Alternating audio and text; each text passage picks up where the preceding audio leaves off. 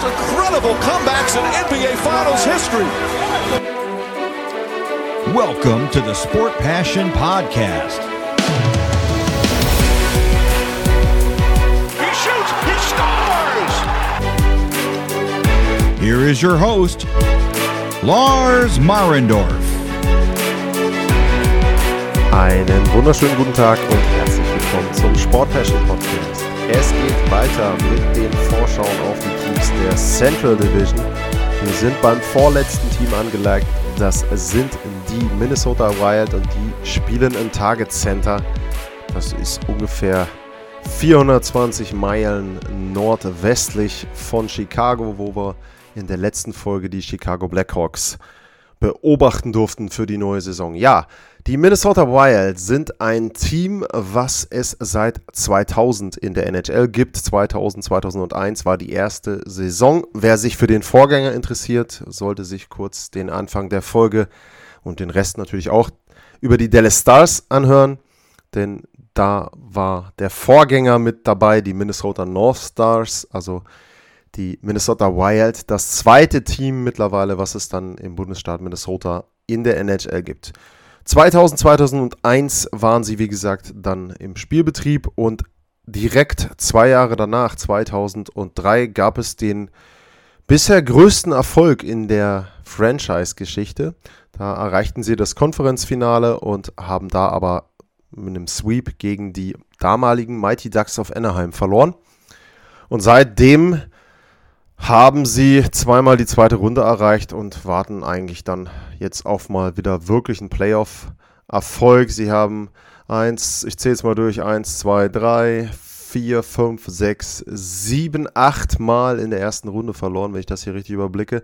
Dabei einmal sogar in der Qualifying-Runde vor zwei Jahren in der Bubble. Ja, also Playoff-Erfolg gab es bisher noch nicht so richtig seit 2003. Sie sind letztes Jahr gut platziert gewesen in der West Division, Dritter geworden. Eines der Überraschungsteams, würde ich mal so sagen. Insgesamt dann auch ligaweit. In 56 Spielen haben sie 35 Mal das Eis als Sieger verlassen, 16 Niederlagen, 5 Overtime- oder Shootout-Spiele. Und in den Playoffs haben sie die Vegas Golden Knights am Rande einer Niederlage gehabt. Sieben Spiele haben die da gebraucht, um dann letzten Endes die Wild in die Knie zu zwingen. Also ich fand, das war jetzt insgesamt vom Ergebnis her schon eine positive Saison, wenn man da auf die Minnesota Wild blicken möchte. Was man allerdings sagen muss, ähm, die Wild hatten ein Problem während der Saison. Das hieß Powerplay. Äh, da haben sie sich am Ende dann doch noch berappelt. Mit 15,8 Prozent sind sie da auf Platz 21 gelandet, aber das war zwischenzeitlich wirklich grauenhaft. Äh, Penalty Killing war mit äh, knapp oder mit genau 82 Prozent auch nicht so viel besser, Platz 19 der Liga. Und das ergibt dann in Kombination mit dem Spiel bei 5 gegen 5 den neunten Platz bei den Toren mit 180. Und in der Verteidigung ergibt das dann den, muss ich mal durchgucken, 17. Platz. Äh, ja, und da kommt dann die Platzierung, Platz 3, dann eben, wie gesagt, in der West Division. Und wenn man dann ligaweit guckt, Platz 9 das ist schon okay, aber was man sagen muss, schon im letzten Jahr hat sich angedeutet, dass diese Werte hm, ja, auf äh, tönernen Füßen stehen. Also dass die Leistung der Minnesota Wild da durchaus etwas ist, wo man so ein bisschen den Zweifel dran haben muss. Denn wenn man zum Beispiel auf den Corsi-Wert guckt, der lag auch bei 46,23 bei 5 gegen 5. Und da waren dann lediglich die Detroit Red Wings und die Chicago Blackhawks schlechter. Also das sind ja dann nicht unbedingt Teams gewesen, mit denen man in einem Atemzug genannt werden möchte, wenn man denn selber ein Playoff-Team sein möchte. Ja, auf was kann man noch gucken, wenn man zurückblickt? Man hat eine überragende Rookie-Saison von Kirill Kaprizov gehabt und ähm, Kevin Fiala hat auch eine gute Saison gespielt dazu. Man muss einfach generell sagen, für mich ist es so, ich schaue mir die Minnesota Wild lieber an als noch vor ein paar Jahren. Die waren eine Zeit lang für mich so ein Team, wo ich echt gesagt habe, nee, also wenn ich es vermeiden kann, dann gucke ich mir die nicht wirklich an.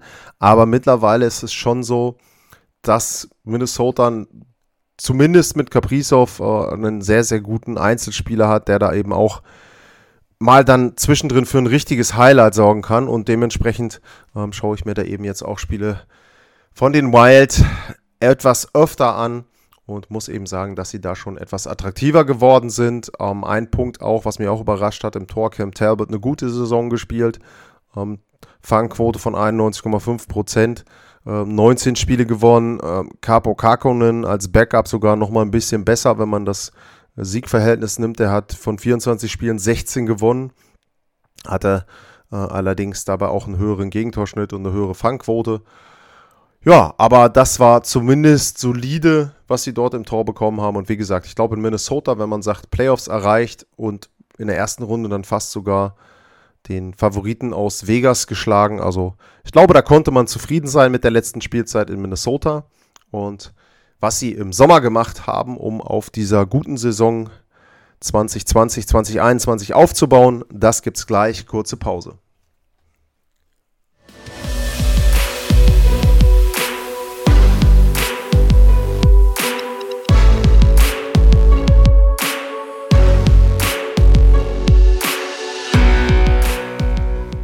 Die Minnesota Wild sind das Thema der heutigen Sendung und jetzt gucken wir mal auf die Sommerpause und die Sommerpause haben die Minnesota Wild genutzt, um zwei Spieler loszuwerden, die man noch vor einigen Jahren mit großem, großem Tamtam eingeführt hat als Spieler. Die Rede ist von Ryan Suter und Zach Parisi. Die wurden als Heilsbringer begrüßt in Minnesota. Die haben beide zusammen dort ihre Verträge unterschrieben und sind dann eben nach Minnesota gekommen, um den Stanley Cup dorthin zu holen, in den Start der 1000 Seen und ja, oder 10.000 Seen sind es ja dann sogar.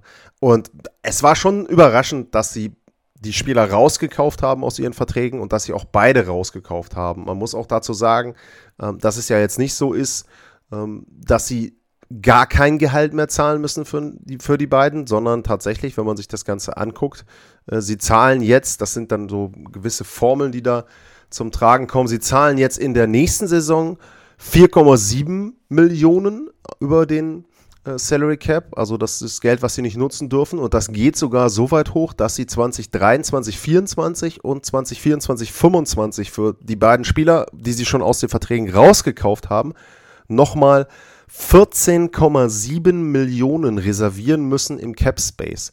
Also man könnte ja jetzt sagen, ne, wir haben jetzt, wir haben den Vertrag aufgelöst, haben dann eben entsprechend den Spielern das Geld noch quasi gegeben und damit sind wir die los und das ist jetzt nur noch so eine ganz kleine Summe, die wir da über Jahre abstottern müssen. Nee, nee, also es sind fast 15 Millionen in zwei Spielzeiten, die die Minnesota Wild dann für diese beiden Spieler dort ja auf den Tisch legen müssen, beziehungsweise im Prinzip nicht auf den Tisch legen äh, müssen, sondern einfach reservieren in ihrem äh, Salary Cap Space. Also das ist schon eine sehr, sehr hohe Summe, finde ich, für einen Buyout. Und ja, was haben sie gemacht? Sie haben dann versucht natürlich so ein bisschen diese Lücken zu füllen. Ähm, Alex Goligowski ist gekommen, Dmitry Kulikov ist gekommen für die Verteidigung, für Suter, denke ich sicher als Ersatz. Äh, Frederick Goodrow ähm, ist gekommen als Center. Und ja, äh, ich bin ein bisschen, ja, ich will nicht sagen durcheinander, sondern ich kann nicht genau sagen, ob Minnesota besser oder schlechter geworden ist. Ähm, neben Parisi und Suter sind auch noch Nick Bonino gegangen, äh, Carsten Susi und äh, Markus Johansson äh, gegangen. Und ich weiß eben nicht, ob es dann vielleicht doch die ein oder andere Veränderung zu viel war, die Minnesota dort ähm, vorgenommen hat. Aber was man natürlich sagen muss, sie hoffen, glaube ich, auch darauf, dass sich noch ein paar junge Spieler wieder entwickeln können. Ähm, werde ich gleich im letzten Drittel noch drüber reden, aber das ist sicherlich eine der Zielsetzungen. Ein Punkt und einen ganz wichtigen Punkt, den man noch nennen muss, den sie im Sommer dann ja erledigt bekommen haben, war ein neuer Vertrag und zwar der für Kirill Kaprizov. Der hat zwar nur eine Spielzeit gespielt, brauchte dann aber ne, direkt einen neuen Vertrag und da hatte man so ein bisschen die Befürchtung, dass sich die Geschichte länger hinziehen könnte. Hat sie aber nicht. Sie haben ihn jetzt unter Vertrag genommen. Fünf Jahre, neun Millionen pro Jahr dort. Ja, kann man jetzt auch darüber diskutieren, ist der das schon wert, wenn man eben auch Verträge von anderen Spielern sieht. Aber wie gesagt, die 1 zu 1 äh, Umleitung auf andere Spieler darf man da immer nicht nehmen. Ich glaube schon, dass Kaprizov die 9 Millionen für Minnesota in deren Situation wert ist. Denn ich habe es ja gesagt, er ist ein Highlight-Spieler, er ist ein Unterschiedsspieler durchaus. Er kann immer noch wachsen. Hat ja jetzt eben seine erste NHL-Saison gehabt, ist auch noch 24 Jahre alt. Da ist noch ein bisschen mehr Luft nach oben. Und ich glaube eben, das ist ein guter Vertrag, wie gesagt, für Minnesota in deren Situation. Das muss man da immer einschätzen. Und wie sich das dann auswirkt, wie sich Kaprizov und die anderen vielleicht dann einsortieren und in der nächsten Spielzeit dann dort für Minnesota für Furore sorgen können, das äh, schauen wir uns gleich an. Die Vorschau dann auf das, was ich erwarte von den Minnesota Wild.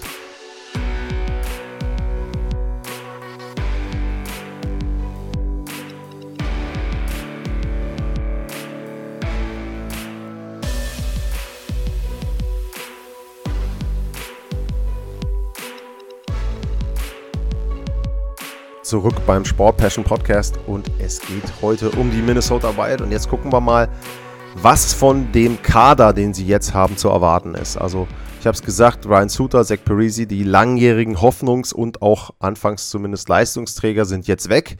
Und wir reden jetzt über ein verändertes Team. Wir haben eben Kaprizov mit dabei, wir haben Matt Zuccarello mit dabei, ähm, Joel Erickson Eck auch da hoffen sie sicherlich auf eine wirkliche Leistungssteigerung. Der hat auch jetzt einen schönen langen Vertrag bis 2029. Ähm, Kevin Fiala ist ein aufregender Spieler, auch der erst 25. Also wenn man Caprice auf 24, äh, Ericsson Eck 24, Fiala 24. Ähm, dann haben sie einen Jordan Greenway mit dabei, der ist auch 24. Also das sind schon Spieler, auf die sie bauen. Und was man eben auch sagen muss, sie hatten letztes Jahr Pech und ein Spieler insbesondere, Marco Rossi ist da zu nennen, der hatte seine Covid-Infektion und das hörte sich ziemlich schlimm an, wenn man da mal die Berichte gelesen hat und auch seine Aussagen, wie es ihm da so ging. Also da kann man nur hoffen, für ihn erstmal, aber dann auch für Minnesota, dass er dann jetzt vielleicht auch sich in den NHL-Kader spielen kann und ihnen da noch mithelfen kann. Matt Boldy ist da auch noch zu nennen, junger Spieler, der ihn dort eben dann auch noch etwas mehr Tiefe geben könnte. Und ansonsten, was man eben sagen muss, wenn man sich jetzt dann auch ja, so ein bisschen die Verteidigung anguckt. Ähm, Jared Spurgeon haben sie da mit dabei, ähm, Jonas Brodin. Ähm, wenn man dann noch guckt, Matt Dumba, das sind nicht so die, die fancy Names, aber ich glaube schon, dass es sinnvolle oder dass es ein, ein gutes Team ist in der Defensive, dass sie dort einen guten Verbund haben und zum Beispiel einen Alex Goligowski ähm, und dann eben auch einen Dimitri Kulikov, die dann etwas mehr Erfahrung vielleicht noch haben, dass sie da ganz gut auch dann den Laden zusammenhalten. Die Verteidigung wird, glaube ich, ein bisschen unterschätzt von Minnesota. Äh, da kann man eben, ja, vielleicht dann eben auch sagen, wenn man jetzt auch den Corsi-Wert gesehen hat, dass das an der Spielweise liegt von Minnesota, dass man da vielleicht dann das Gefühl hat, dass die Verteidigung nicht ganz so gut ist, weil sie eben eine andere Art Eishockey spielen als ein sehr, sehr dominantes Team dann teilweise, wie zum Beispiel Vegas. Aber trotzdem glaube ich, die Verteidigung ist solide. Im Tor, Cam Talbot, wie gesagt, hat mich so ein bisschen überrascht letztes Jahr von seiner Leistung her. Capo Kakkonen ist, glaube ich, ein guter Backup da. Die passen auch ganz gut zusammen. Ähm, für mich hat Minnesota eine passende Mischung. Das ist kein Team für mich, das in den erweiterten Titelkreis mit rein muss. Das überhaupt nicht. Aber wenn alles passt, so wie im letzten Jahr, dann kann es eine wirklich, wirklich gute Saison werden. Dann traue ich ihnen auch wieder zu, dass sie Platz 3 dann eben jetzt in der Central Division dort erreichen können. Aber es kann natürlich auch so sein, läuft dann eben gar nicht. Zach Parisi ist weg, die Erfahrung da ist weg. Ryan Suter ist weg, die Erfahrung ist weg. Ähm, Kaprizov jetzt zweite Jahr hat so ein bisschen seinen, seinen Sophomore-Slump, wie man dann manchmal sagt. Ähm, auch bei den anderen ist es eben so, dass sie letztes Jahr alle so ein bisschen über ihre Verhältnisse gespielt haben und jetzt vielleicht dann wieder ja einen kleinen Rückschritt machen und dann kann es durchaus auch sein, dass Minnesota die Playoffs wieder verpasst. Also wenn man sich eben die Division anguckt, ich habe es dann auch schon in den Vorschauen auf die anderen Teams gesagt, ich sehe vorne eben Colorado, dann sehe ich Winnipeg, vielleicht auch Winnipeg zusammen mit Dallas, St. Louis, Minnesota Chicago fällt dann für mich schon so ein Stück weit ab. Nashville fällt äh, da eben auch ein bisschen weit ab und Arizona brauchen wir nicht drüber reden. Die sind eben dann das schlechteste Team. So, und wenn man sagt, sie sind in dieser Bubble mit drin zwischen Platz 2 und Platz 5, vielleicht Platz 6, ja, dann kannst du halt die Playoffs auch verpassen.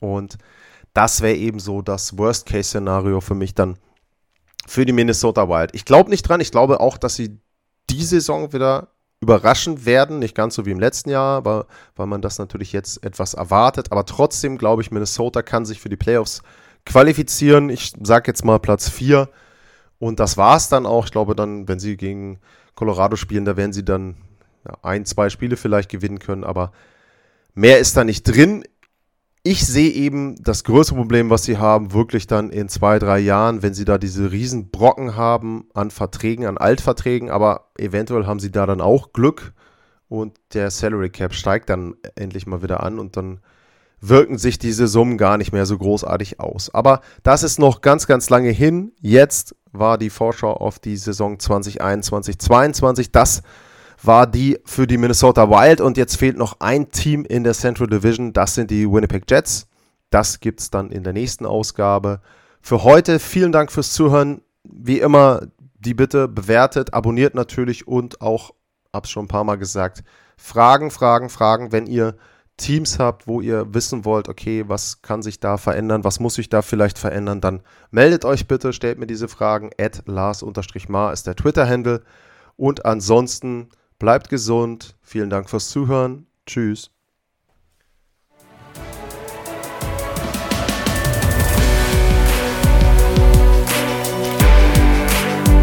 Sportliche Grüße. Das war's, euer Lars.